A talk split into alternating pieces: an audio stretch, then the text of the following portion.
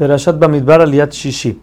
Como dijimos antes, ahora habría que redimir a los primogénitos hacia los Levim. Entonces Hashem le ordena a Moshe que cuente a todos los primogénitos del pueblo, para así poder hacer el cambio.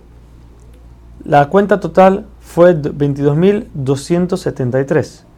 Ahora, como dijimos antes, los Levim que no eran primogénitos eran solamente 22.000, o sea que quedaban 273 primogénitos que no tenían cómo redimirse.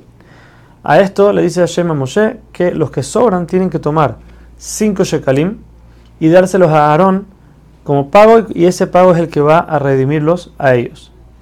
O sea, quitarles la, santidad y pasársela a, la tribu de Levi. este monto se dio ya que con este monto fue el que vendieron a Yosef, que era el primogénito de Rachel. Entonces, para expiar por eso, se daba este mismo monto. Esto fue con las personas.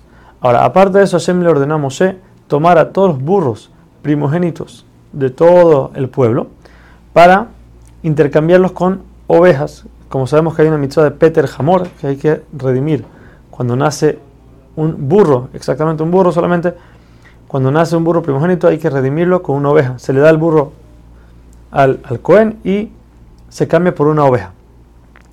Entonces, con las ovejas y los burros no había que hacer ese, ese contar uno por uno, ya que una oveja de Leví podía redimir muchos burros de Israel. Entonces, ya con eso se arreglaban.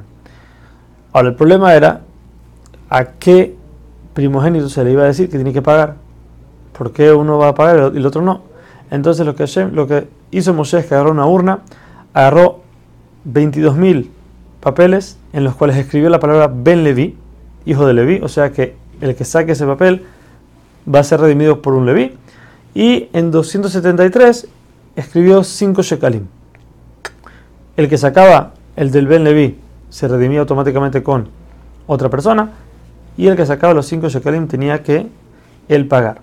La suma total de los shekalim que fueron entregados fue 1365.